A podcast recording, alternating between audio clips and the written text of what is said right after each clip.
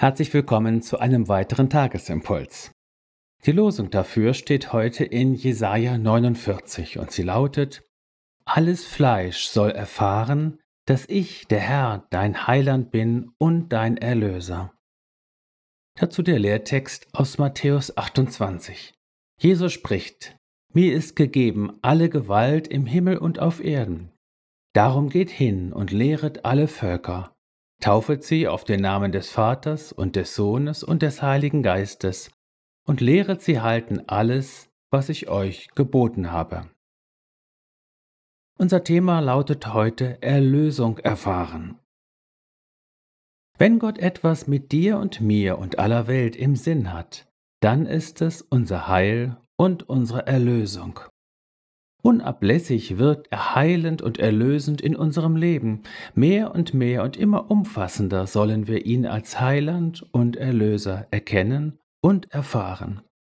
Darum ist es gut, den Tag schon gleich morgens zu beginnen mit dem Bekenntnis Jesus, mein Heiland und mein Erlöser. Damit geben wir quasi die innere Marschroute vor und legen fest, wem unsere Aufmerksamkeit heute gelten soll. Heil und Erlösung sind also nicht ein einmaliger Vorgang, den wir irgendwann einmal erfahren und empfangen haben, sondern ein fortwährender Prozess, der auf den endgültigen Tag der Erlösung zuläuft, wie es im Epheser 4 heißt. Dafür hat Jesus, so der Lehrtext, uns ein starkes Zeichen gegeben, nämlich unsere Taufe. Mit ihr werden wir in Gottes Erlösungsprogramm aufgenommen.